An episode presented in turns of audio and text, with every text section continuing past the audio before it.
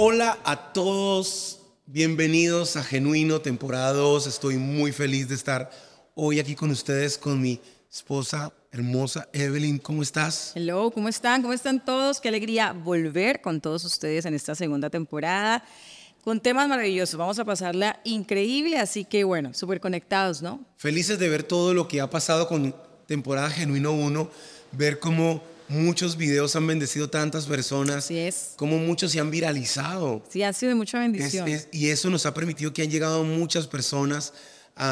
y Genuino 2 estamos felices de ver que va a ser una bendición.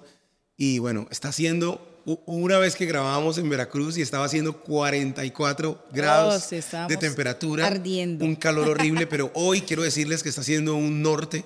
Para los que no saben qué es un norte, en Veracruz entra un viento bien fuerte baja la temperatura. Entonces, si escuchan azotes de puertas o esto, tranquilos, es el viento, el viento. Pero estamos muy felices de esta nueva temporada, de este nuevo tiempo. Yo aquí un poquito disfónico, pero este es nuestro, nuestro, amamos poder comunicar a otros eh, todo lo que Dios nos ha estado hablando en este tiempo acerca de del verdadero genuino que es Jesús, ¿no? Sí, el genuino número uno es Jesús, Él siempre ha sido genuino desde que llegó a nuestras vidas, así que bueno, vamos a iniciar. Hoy tenemos un tema maravilloso, así que no se desconecten.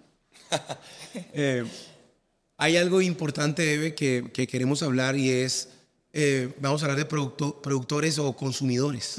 Y esto tiene que ver mucho con la iglesia y para todos los que nos escuchan en todos lados, quiero, quiero también enviar saludos, porque hay mucha gente que nos escucha en los Estados Unidos, gente en México, gente en ah, Argentina. de saludadores. ¿Qué? De saludadores. Sí, porque hay gente que va manejando y me dice, yo los escucho cuando voy camino al trabajo y este...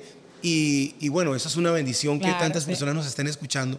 Pero vamos a hablar acerca de productores o consumidores. Esto es bien importante, pero productores o consumidores de comida en, Costco, ¿En dónde? En Walmart, ¿en dónde? En la iglesia. En la iglesia. En la iglesia. Bueno, normalmente nosotros como seres humanos somos naturalmente consumidores, ¿verdad? Porque pues a quien no le gusta.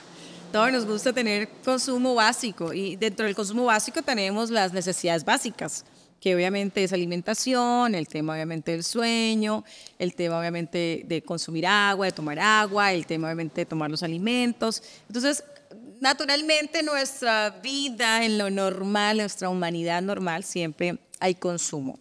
Algunas personas obviamente tienen algunas batallas en su vida y hay consumos obviamente de excesos de algunas batallas en su vida emocional, mental, y se, se, se trascienden el exceso. Pero dentro del ámbito cristiano, más bien dentro del cuerpo de Cristo, así como somos consumidores, porque evidentemente todos queremos la bendición del Señor, o tú no quieres la bendición del Señor. Sí, todos queremos, todos queremos. Todos queremos consumir. Todos queremos recibir. claro, todos, wow, queremos estar súper conectados a lo que el Señor quiere darnos, a la palabra y todo lo demás. Pero él, también el Señor no solamente nos demanda el que recibamos o el que consumamos esa bendición de cierta manera de estar conectados con el cuerpo, de estar yendo a la iglesia, de sentarnos, recibir una palabra, de conectar, sino también el Señor nos manda a ser productores, a ser personas que edifiquemos, porque el trabajo nuestro dentro del cuerpo de Cristo es de edificar de cierta manera el cuerpo de Cristo para que todos cumplamos la gran comisión que es llevar el nombre de Jesús. Sí, tiene que ver mucho con que, hablando de la iglesia, porque, porque la idea es que, que podamos ser edificados, eh, a veces vamos a la iglesia y solo queremos consumir. Yo siempre le he hablado a la iglesia que Dios nos ha dado el privilegio de discipular y pastorear revival y les decimos que tenemos que tener en nuestra vida el versículo del boxeador, ¿no? Que es mejor dar que recibir, ¿no? Lo repito nuevamente, es mejor dar que recibir, porque claro, nos gusta recibir, nos gusta tener una buena experiencia, un buen lugar. Hoy estamos aquí detrás y está el café de Revival, Coffee Life. Este, y nos gusta que nos den. ¿A quién no le gusta sentarse y que le den su cafecito, que reciba buena, una buena música para poder adorar, que hay un buen clima? Pero tenemos que cambiar nuestro chip porque la Biblia dice que el Hijo del Hombre no vino a ser servido, sino a servir. A servir, así. Y si Él, que es Jesús, que es nuestro Señor, que es todo para nosotros, nos enseñó realmente a servir, ¿quiénes somos nosotros? para no servir. Así. Y, aquí quiero empezar a hacer claridad con algo y es que hoy hay una, una generación que no quiere servir. O, no, quiere servir. O el concepto de servicio está un poquito como desviada, porque muchas veces creemos que el servicio solamente se puede hacer en lugares como el África, ¿no? O en lugares sí, sí, sí, sí, sí. O sea, yo voy a servir, pero entonces eh, yo yo tengo que ir a, lo más lejos posible a la sierra. O sea, sí lejos, y sí se necesita mucha ayuda obvio, a la sierra. jamás vamos a dejar de hacer y las misiones son importantes y creemos y amamos las misiones y creemos que es un llamado muy específico de parte de Dios para corazones. Sin embargo, el servicio también es importante en tu iglesia local. Y ahí muchas veces eso es lo que muchos pastores y ministros ah, hemos hablado y conectamos con ellos que dicen, ay, tengo chicos en mi iglesia que quieren ir lo más lejos posible, pero no colocan una silla. no ponen una silla, ¿no? En, en, la iglesia, no ponen un, no sé, no quieren lavar un baño. O sea, si tú quieres que Dios te lleve a las naciones, el primer lugar, la primera plataforma para servir es tu casa. Si tú no eres fiel en tu casa, Dios no va a abrir puertas porque la Biblia dice, y me seréis testigos, y empieza a hablar, en donde dice, primero. y empieza a hablar, y, y empieza a hablar en cada rincón, pero empieza a hablar en el primer lugar donde estamos y luego dice hasta lo último de la tierra. Este es el primer lugar. Entonces, hablando acerca de eso, hay algo que quiero que tú dices que es muy cierto y es que todo el mundo quiere servir pero afuera, nadie quiere servir adentro, pero pasa también que las personas confunden y creen, es que Dios es mi padre, entonces como Dios es mi padre, yo puedo llegar tarde, como Dios es mi padre, pues yo sirvo a medias porque Él es mi padre. Y, y algo que he estado aprendiendo últimamente que me ha confrontado mucho es que el reino de los cielos funciona eh, eh, con varias cosas y una de esas son posiciones, aunque, aunque suene un poco complicado, pero una posición que Dios tiene es la posición de padre. Malaquías 1.6 dice, si yo soy el padre de ustedes, ¿dónde está mi honra? O sea, Él es padre, pero cuando yo sirvo a Dios, no lo sirvo como padre. La Biblia dice, Malaquías 1.6, si yo soy su padre, ¿dónde está mi honra? Y dice, y si yo soy su Señor, ¿dónde está mi temor? Y, aquí tiene que ver mucho con que cuando yo lo sirvo, no lo sirvo como padre, lo sirvo como mi Señor. Él está en la posición de Señor. Señor significa dueño y yo tengo que servirlo. Entonces, yo soy, Dios me ha dado el privilegio de ser pastor de la iglesia en Revival. Él es mi padre, pero cuando yo le sirvo, Él es mi Señor, Él es mi amo. Y yo tengo que entender que cuando yo sirvo, tengo que servir con excelencia. Y no tengo preferencias por ser su hijo. Sirvo porque es mi amo, es el dueño de mi todo. Y necesitamos... Es mi Señor. Es mi Señor. Entonces, eh, si tú estás viendo esto y tú sirves en la iglesia, y esto pasa mucho con las personas que estamos arriba en el stage, en el altar, en la tarima, como lo llamen, y esto pasa mucho con eso y es que nos paramos en un punto donde decimos, eso es para los que están abajo, para nosotros no, no, espérame, espérame, todos somos hijos de Dios y para todos él es nuestro Señor y tenemos que servir. Y el primer lugar donde tenemos que servir es en la casa.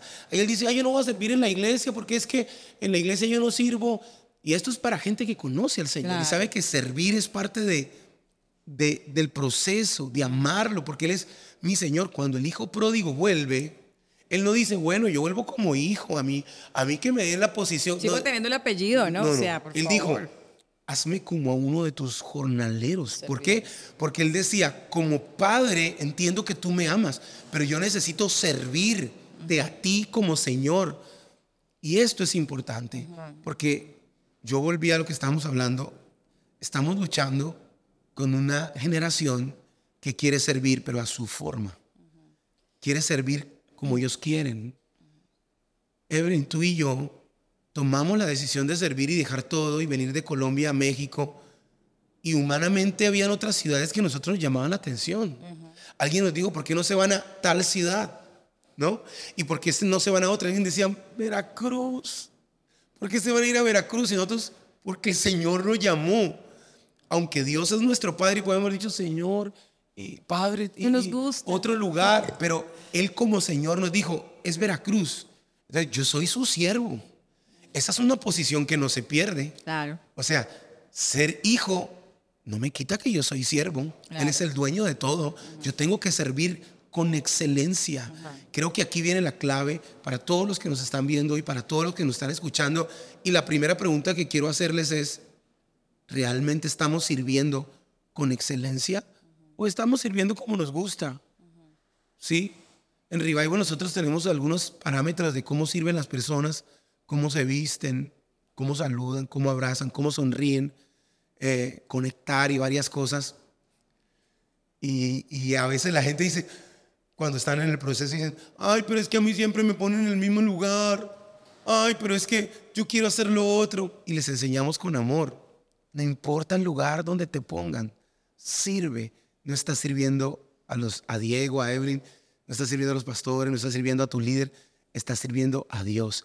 Y en lo poco has sido fiel, en lo mucho Dios te pondrá. Creo que eso es una clave tremenda acerca del servicio. Creo que parte del proceso del servir y que es importante que podamos comprender es que a mí me impresiona mucho cuando las personas llegan a Cristo y están en la etapa del primer amor. Mm. Porque el primer amor hace que tú sirvas con tanta pasión. Y en el lugar, no sé si ustedes recuerden cuando conocieron a Jesús, ¿verdad? Por primera vez.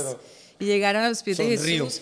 Y recuerdan esa sensación, o sea, esa sensación que uno siente, que uno dice, Señor, así como por Narnia, hasta el fin del mundo, ¿verdad? Y uno está sirviendo con tanta pasión, pero hay una situación y es que normalmente esa pasión se va enfriando, porque creo que el amor también se enfría, pero vamos a hablar un poco en el servicio hacia, hacia la pasión, eh, se va enfriando porque empezamos a darnos cuenta de que no todo el mundo tiene la misma pasión ni sirve de la misma forma. Entonces, cuando nosotros empezamos en ese proceso, de que yo estoy sirviendo y estoy dando esa milla extra y el que está a mi lado pues no la da extra, ¿verdad? No quiere caminar un poco más, no quiere limpiar un poco más, no quiere poner la silla un poco más. Entonces mi corazón empieza a cargarse y a frustrarse. Y en esa carga y esa frustración entonces mi vida empieza a cuestionar si realmente yo debo estar sirviendo. Y en ese punto específicamente donde esa pasión y ese primer amor empieza a bajar. Y entonces me desconecto de la persona a la cual estoy sirviendo, que es Jesús. Realmente no sé si los demás lo hagan o no lo quieran hacer. A mí no me interesa. O sea, realmente no es, no es mi problema al 100% porque cada uno tendrá que rendirle cuentas a Dios de la forma en que le han servido. Pero mi corazón está enfocado en servirlo a Él porque le amo. Sirvo a Dios porque es mi Señor. Sirvo a Dios porque Él es mi Salvador. O sea, Jesús dio su vida entera por mí. No lo cuestionó, no dijo, ay, padre, no, él dio su vida entera por mí, vino a servir. Y si él hizo todo eso, lo mismo que yo puedo hacer es hacer y servir. En el camino del servicio, en todo lo que tiene que ver con iglesia y cuerpo de Cristo, lo vamos a encontrar con muchas personas que les va a costar servir, porque hay de todo. y como hijos, como buen padre, Dios tiene muchas clases de hijos, ¿verdad? Y vamos, vamos a encontrar con personas que no, se van, no van a esforzarse igual.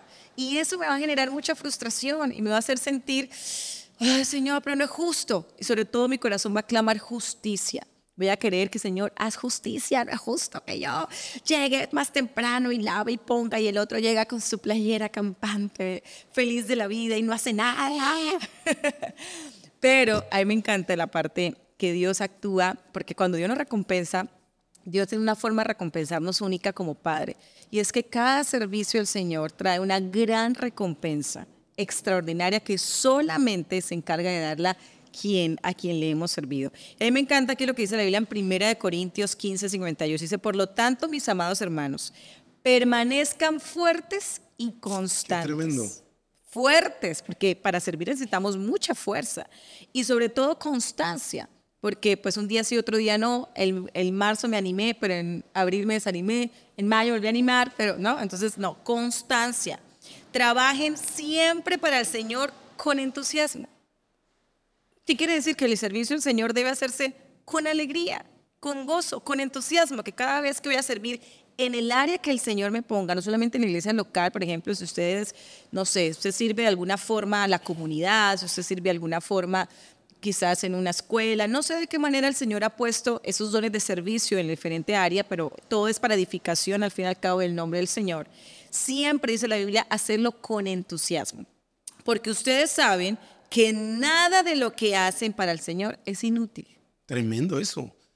O sea, nada es inútil. Nada es inútil. escúchame, nada de lo que haces para el Señor es inútil tiene recompensa. Quizás nadie te está viendo, Pero sí. quizás el líder no te está viendo, el, el, el, que te impulsó a servir no te está poniendo la mano en la espalda, diciendo, lo está haciendo muy bien, pero esto que acabas de decir es poderoso porque dice, tiene recompensa, nada es inútil. Nada. Anímate, está sirviendo al Dios verdadero. Mm, él no, él, eh, tiene recompensa sobre tu casa, sobre tus hijos. Sobre tus generaciones. Aparte, aparte de eso, es saber que no es inútil. O sea, si yo abro la puerta estoy dando la puerta a Cristo. Claro. Si yo pongo una silla, se la estoy poniendo a Jesús. Si yo estoy sirviendo en la comunidad levantando un papelito del piso, no sé de qué manera el Señor te está hablando en tu servicio, porque realmente hay muchas formas de servir. No es inútil. Todo lo hago para el Señor. Ahora, si tu corazón, o nuestro corazón, porque todos hemos caído en eso, ¿verdad? Nuestro corazón desea los aplausos y que las personas que están en autoridad nos puedan ver, entonces necesitamos tener un momento donde conectemos con la fuente y decirle, Señor, mi servicio está siendo direccionado a que otros o a que mi líder o a que mi pastor o a la persona a la cual estoy haciendo de cierta manera lo vea y siento que no lo está viendo. Entonces tengo que revisar cómo está la condición de mi corazón y por qué razón deseo que me quieran ver, por qué razón deseo que me quieran uh, aplaudir. Entonces usted tiene que volverse a uno de los episodios que se llama Adictos a la Aprobación. para que vea el episodio. tiene que verlo. Porque ahí hablamos sobre el hecho de querer ser aprobados. Pero el Señor sí es experto en retribuir el servicio. Y aunque no lo hiciera, cosa que no va a pasar porque Dios siempre lo hace, tenemos suficientes motivos para glorificar al Señor a través de nuestro servicio. Ahora tienes que preguntar, Señor, yo tengo deseo de servir, pero yo no sé en dónde. O en la iglesia no me da la oportunidad, porque a veces pasa muchas veces eso, ¿no? Estamos ahí. También eso es un mensaje para líderes y pastores con amor y respeto, porque sabemos lo que hacen y lo sabemos muy bien. De abrir la oportunidad a que otras personas sirvan, dar la oportunidad de formar otras personas para que lo puedan hacer, porque pues a veces estamos con solo una, ¿verdad? Y creemos que, ay, nadie puede hacerlo bien, por el temor a que de pronto se equivoque. Pues sí, la gente se va a equivocar muchas veces, pero es parte del confiar. Algo que aprendimos mucho, llegó un gran pastor, eh, cuando fuimos a su comunidad, él siempre eh, ver pues, toda esa forma de servicio tan increíble que tiene su iglesia, que su iglesia es súper enorme en Colombia. Y él hablaba de que unas cosas que el Señor le hablaba mucho era el confiar de que la gente puede hacerlo. A pesar de que la gente puede fallar. Y la gente puede fallar. Obvio, somos seres humanos, hasta nosotros mismos fallamos alguna vez en nuestra primera etapa de servir. Pero él decía, empecé a confiar en que las personas podían hacerlo con miedo, de todas maneras tenía temor, tenía miedo, ¿verdad? De que la gente podía fallar, pero me di cuenta de que muchos no lo hicieran y pudieron desarrollar su don de servicio al Señor. Qué impresionante esto, ¿no? De ver cómo el Señor puede trabajar en los corazones para servir. Nuestro querido pastor dice, el servicio santifica. Y cuando uno sirve, uno empieza a buscar a Dios. Hay, hay, hay, hay algo muy bonito y es cuando estabas hablando de que, y porque vamos a entrar a eso, de productor o consumidor, de cómo estás sirviendo como, como alguien que produce o solo alguien que consume. Tiene que ver mucho con el corazón y el primer amor. Uno de los testimonios lindos que vimos el año pasado para nuestra conferencia fue, hicimos la publicidad del evento, de la conferencia que teníamos y, y, un día, haciendo este café, que fue un, acto de fe, eh, invitamos a la iglesia que los que quisieran venir, estaban personas trabajando y construyendo, pero los que quisieran venir, por favor que vinieran. Y un día vine yo aquí a traer comida y a comprar unas cosas que hacían falta y cuando veo había una chica tirada en el piso, una chava tirada en el piso, joven, partiendo el escombro de la tabla roca y echándolo en bolsas. Y yo por un momento dije, no la conozco. ¿Quién, es? Y yo, le, yo miraba y yo decía, yo no la conozco. O sea, sobre todo que los que vienen a servir sí los conozco. Y ella, claro, claro. Y, y, y, aunque hay un flujo de gente que está entrando y saliendo de la iglesia, pero los que vienen a servir solo son, eso es raro. Yo dije, no lo conozco. Entonces yo le mandé un mensaje a la persona que, que, nos asiste en la iglesia, le dije, oye, ¿quién dijo que venía a servir hasta ahora? Yo no la conozco, ¿quién es? Entonces me dijo, ah, se llama tal, y que no sé qué, tiene una semana de estar viniendo a la iglesia, vino a la conferencia. Yo le dije, hola, qué bueno, está sirviendo. Y ahí estaba, partiendo la tabla roca y echándolo en una bolsa, estaba solita, con una pasión en su corazón. Y yo dije... No conocía a Jesús, ¿no? Sí, no, yo dije, yo creo que ya tiene que haber venido otra iglesia. Si apenas tiene una semana en Revival, debe venir otra iglesia porque nadie sirve con esa pasión así. En algún lugar la tienen que haber enseñado o formado. Aparentemente lo que entonces, piensa. Sí, me cambió el chip de productor o consumidor. Porque realmente el que produce es el que tiene el, que, el que ama al Señor, el que está en su primer amor. Y le digo yo, oye, ¿cómo te llamas? Ah, me llamo así. oye, ¿y, hace cuánto vienes? Me dice, no, tengo una semana viniendo, pastor. Y le digo, ¿y, ¿y de qué iglesia vienes? ¿Te cambiaste de ciudad? Me dice, no, yo asistí a la iglesia normal, a la tradicional, la católica, y, y ahorita, pues, tengo que contarle mi historia. Y yo, ¿pero qué pasó? Me dice, ¿sabe? Había tomado la decisión de quitarme la vida. Y estaba en mi casa y me salió una publicidad en el, en el teléfono estaba esperando que se fuera mi, mi, mi mamá y mi hermano, no me acuerdo quién, mi hermana, para yo quitarme la vida mientras ellos se iban. Y en ese momento me salió una publicidad y nosotros siempre colocamos también por todos lados, ya intentaste todo, intenta Dios y que venía a la conferencia. Y dije, voy a buscarlo. O sea, vine a la iglesia, el Señor me habló, ahora entiendo que es todo lo que necesito y cuando me dijeron que podía servir, pues yo tengo mi trabajo, pero dejé mi trabajo y me vine aquí a servir a mis empleados, los dejé allá y me vine aquí a servir y le digo algo. De hecho es una empresaria, o sea. Es una empresaria. Es su, su negocio. Y, y entonces, y dijo, y yo le dije, pero ¿por qué haces eso? Y dijo, porque si Él cambió mi vida, ¿por qué no lo voy a servir? Para que otras personas puedan conocer a Jesús. Y hoy en día es un, sirve en la iglesia, sirve con pasión, pero aquí viene esto. Al que más se le perdona, más ama. Así y es. realmente el que más ama, más sirve. Pero aquí hay una clave y es que tu amor a Dios tiene que separarse de tu servicio. O sea, quiero, quiero hacer claridad con esto porque a veces los que llevamos años en la iglesia nos acostumbramos a que ir a la iglesia es servir, Solo eso. solo servir y no es así. De por sí hay unas preguntas que siempre eh, le hago a las personas de cómo está tu relación con Dios. Porque es, es importante siempre hacerse ese tipo de preguntas, al menos una vez al Tú mes. les dices, ¿cómo estás tu relación Siempre con les Dios? pregunto, oye, ¿cómo está ¿Y qué te tu relación? Siempre me contesta, bueno, no estoy sirviendo ahora. o, bueno, este, estoy yendo, pero ah, me desconecté del servicio. Entonces yo vuelvo y les pregunto, no, no te pregunté si estás sirviendo. Te pregunté cómo está tu relación con Dios.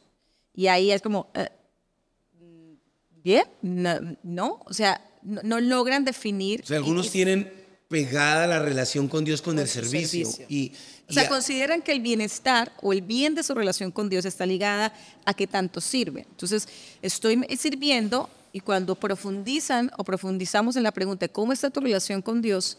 Ahí llega el punto que dicen, bien, estoy sirviendo. Ajá, sí, pero tu relación, es decir, tu tiempo, tu intimidad, tu oración, Tu tu, búsqueda, tu comunión, tu tiempo que sacas para leer, o sea, tu relación fuera de, ¿no? Porque a veces es, es así, como que estamos muy sirviendo y conectados y no tenemos una relación con Pero, Dios. pero es tremendo eso porque ya ese es el otro extremo de lo que estamos hablando, que personas que no quieren servir o sirven a su forma, y hay otras personas que son muy fieles al servicio, pero han olvidado su relación con Dios. Así es. Y eso es muy importante y yo creo que es muy sabio que las personas que sirven en la iglesia puedan recibir. Es importante. Ahora, sé que por nuestro trabajo como pastores es complicado, no tenemos manos, usted dirá, pero yo como si, si tengo los mismos cuatro, los mismos cinco que sirven, a nosotros nos No pasa también, nos ha pasado sí. Pero- en pero- temporadas de nuestra Sí, vida, sí, de la pero- iglesia. Pero algo que hemos trabajado, no es que hayamos descubierto que el agua moja, ¿verdad? no, no, no, no, no, no, no. Eso es algo que hacen otras personas. Sí, pero algo que hemos, hemos trabajado y que hemos encontrado y que ha costado muchísimo, la verdad. Entendemos a los pastores porque sé que hay gente con que, que uno sabe que cuenta, a lo, a lo Pedro, ¿no?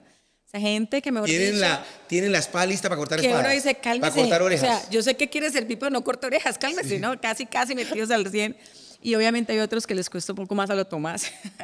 pero algo que hemos aprendido es trabajar, que ha costado, obviamente, pero pues, se puede hacer y quizás podemos darle esta idea a algunos pastores y líderes que digan, "Bueno, esto me, esto me puede sumar, ¿no? Si usted le sirve, es si es de bendición. bendición para su vida, pues lo, lo hacemos con mucho respeto y con mucho amor, de poder de cierta manera... eh, Hacer equipos. hacer equipos, uno o dos equipos, obviamente, o de tres equipos, depende de la cantidad de personas, para que los demás vengan, pero deben venir a recibir. Claro. es que, ay, serví este domingo y no tengo que volver hasta dentro de 15 días a la iglesia, ¿no? Sí, y ahí empieza uno a ver, porque cuando empezamos que a hacer esto, A ver, la idea es que vengan, ¿no? la gente venía el día que le tocaba servir y nosotros decimos, oye, ¿por qué? ¿Y por qué no viniste?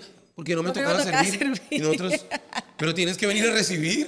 Sí, la idea, la idea de, esto es realmente que las personas sirvan un domingo, ¿no? El equipo, un primer equipo, ¿verdad? Sirva un domingo con su respectivo líder, eh, sirva un domingo y luego sirva otro equipo diferente y ese equipo que sirvió ese domingo primero venga y reciba, se siente como cualquier, ¿verdad? Eh, persona, se siente y reciba. Y esto es, es, ha sido saludable, ¿verdad? Y obviamente para muchos ha sido como, ¿y qué tengo que hacer? No, Hoy tienes que sentarte a recibir, pero Sí, cálmate, no saques la espada, relájate, nos interesa tu relación con Dios también, cuesta mucho, de verdad, y sobre todo lo cuesta a aquellos que vienen de hace muchos años siguiendo a Jesús, a las personas que vienen por primera vez o las personas que no conocen de Cristo, pues les es más fácil, ¿no? El proceso de adaptación. Pero al que viene con, con la estructura y con el pensar, entonces les cuesta un poco. Pero es algo que nos ha funcionado, ha costado. Obviamente siempre hay personas como Pedro mucho más fieles ahí listos, pero de todas maneras también es una buena herramienta para algunos pastores que a Quiero hacer claridad acerca de esto, porque usted dirá, no, pero es que yo amo servir y yo le voy a servir al Señor todos los días, miércoles, jueves, viernes, domingo, porque yo amo al Señor con todo mi corazón. Cálmate, Pedro, cálmate, cálmate, Pedrito. ¿Sabes por qué? Porque si el Dios de la creación, que hizo la creación en seis días, descansó un día, ¿quién eres tú para no descansar? ¿Quién eres tú para no venir un domingo a la iglesia y recibir? Eso es importante, recibir tu relación con Dios. Yo, yo, nosotros le hemos enseñado a la iglesia, el día que usted no sirve, usted viene, llega temprano al café, se toma un café. Ahora, nuestro equipo principal saben que es como, como los que están, los que son... Están de servicio. Están de servicio, están activos. Activos, pero no Activos, servicio. pero no están de servicio. ¿Qué significa? Que si pasa algo, ellos están ahí listos. Exactamente. Pero... Ellos Porque eso es vienen- tener un corazón de servicio. Corazón de Mira que hace poco viajamos a un aeropuerto en Estados Unidos y había eh, una situación ahí que no entendimos mucho. El caso es que íbamos caminando y pasó algo, no supimos qué fue, la verdad no lo entendemos. Nos impactó mucho. Pero había, en Miami. había una persona con nosotros adelante con su mochila normal, Con su civil, mochila, sí. civil, normal, y cuando pasa la situación, que no supimos qué fue, nunca nos enteramos, esa persona voltea y saca todos sus implementos de que él era parte de la Parecía, policía. parecía de película porque tú y yo íbamos a caminar y de repente Parecía todos los de del aeropuerto empiezan a devolverse nosotros qué está pasando y el hombre se voltea, iba con una mochila como si Normal, fuera Spider-Man. Sí, sí, normal. Y se abre su chamarra y aquí tenía la placa y la pistola y empieza a correr. Nosotros nos quedamos así como, Y nos impactó tanto porque yo dije, o sea, esta persona está, eh, estaba, está activa, no, no sé si tenga un nombre específico, perdón, No sé si no ¿verdad? qué Pero, pero, o sea, realmente él estaba listo para que si pasaba algo, tenía que suceder. Eso es tener un corazón de siervo, estar listo. estar listo. Es decir, me tocó venir a recibir, ¿verdad? Pero yo no soy un consumidor, sino que también sigo siendo un productor, aunque vine a recibir, si algo sucede, algo necesitan, tengo mis manos dispuestas, pero también vengo a recibir. O sea, esta, es tener un corazón realmente servicio, pero para lograr eso, obviamente para llegar a la recta final, porque ya nos queda poco tiempo, pero para, para eso necesitamos... Es que es un tema muy largo. Sí, es muy amplio, pero para llegar a eso necesitamos, creo que una de las formas que nos ayuda a permanecer en el servicio con pasión y disposición es tener una relación con Dios. Y aquí me encanta lo que dice 1 Samuel 12, 24. Por su parte, asegúrense de temer al Señor, uno, o sea, eso es relación Dios, y de servirlo fielmente.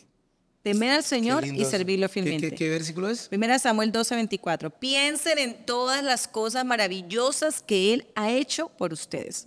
Entonces debo tener una relación con Dios sostenible, o sea, debo tener una vida con Jesús. Eso vamos a hablar en un otro episodio de una vida cristiana, un fundamento en Jesús. Y lo segundo, puedo, de esa manera, al tener una buena relación con Dios, puedo te- tener tener un servicio fiel al Señor. Entonces dejo de ser un consumidor y paso a ser un productor para el reino de Dios. Sí, para, para, para poder eh, que ustedes puedan hacer también como una conclusión de todo esto, hay varias cosas. Primero, es importante que cuando servimos al Señor, lo servimos porque Él es el dueño de todo. Y lo servimos como amo, como Señor.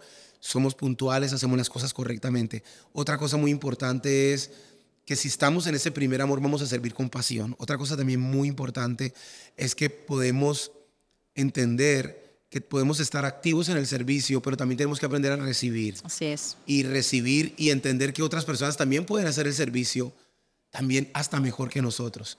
La mentalidad de productor y consumidor, aquí viene algo para, para concluir lo que tú decías, qué lindo ese versículo, 1 Samuel 2.26. 12, 24. 12.24, pero creo que, que, el- que para concluir algo bien tremendo es, y que me impacta es, lo aprendí hace años y es, hay que tener un corazón de pastor.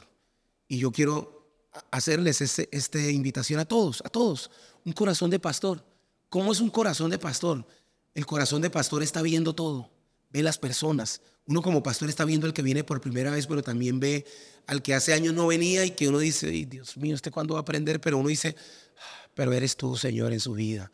Y uno lo recibe con amor. El corazón de pastor ve el cable tirado. El corazón del pastor ve que esa lámpara ya no funciona. El corazón de pastor ve que las luces quedaron prendidas.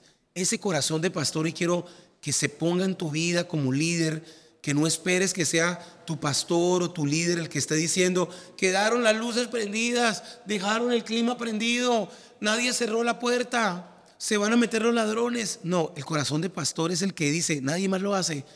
Yo llego a la iglesia, consumidor o productor, y en vez de sentarme y decir, ¿qué me dan? ¿Qué me dan? ¿Qué me dan? ¿Qué puedo recibir? Ay, esa luz no está funcionando. El corazón de pastor dice, yo puedo bendecir la iglesia y hacer que esa luz cambie. Yo puedo arreglarla, averiguar cuánto cuesta, o puedo preguntar, o puedo decir, ¿cómo puedo hacerlo? En la iglesia, en la escuela de tus hijos, en tu casa, en el lugar donde sirves. El, el corazón de servicio no es el que está diciendo, la silla está dañada el corazón de servicio, el corazón de pastor es el que dice cómo lo reparamos, cómo lo arreglamos. Este es un llamado para ustedes hoy, con amor, de parte de Evelyn y yo como pastores, pero también como genuino, a que no tengamos una mentalidad de que nos dan. El versículo del boxeador es mejor dar que recibir, que nuestro corazón esté servir y en el servicio verán a Cristo en nuestras vidas. Esa es la motivación y la palabra que les dejamos. Esperamos que haya sido de mucha bendición. Oramos por sus vidas para que cada día su corazón se apasione en tener una relación con el Señor con mucho amor y en servir hasta el último día, hasta que el Señor nos llame a su presencia, siempre con disposición, colocando los ojos siempre en Jesús, sabiendo que de Él viene la recompensa y que nada lo que hacemos para el Señor queda sin recompensa. Nos vemos en el próximo episodio de Genuino. Por favor, compártalo con todas las personas que tiene cercanas. Síganos en las redes sociales. en las redes sociales, Instagram.